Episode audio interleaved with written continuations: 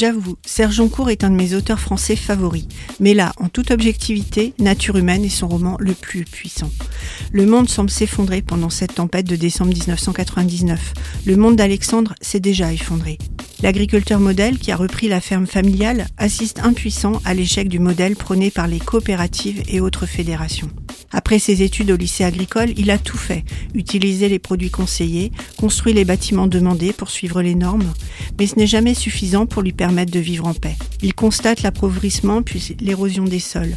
Il regrette les traitements infligés au bétail, les catastrophes climatiques qui s'accélèrent, les vaches folles, la mondialisation délirante. Son père, avec qui il s'est tant disputé, avait finalement raison.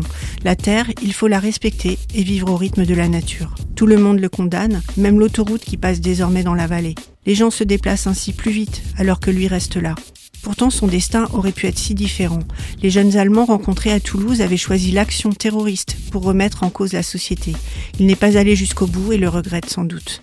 Nature humaine de Serge Oncourt est un roman magnifique à retrouver en poche chez votre libraire préféré ou dans votre bibliothèque.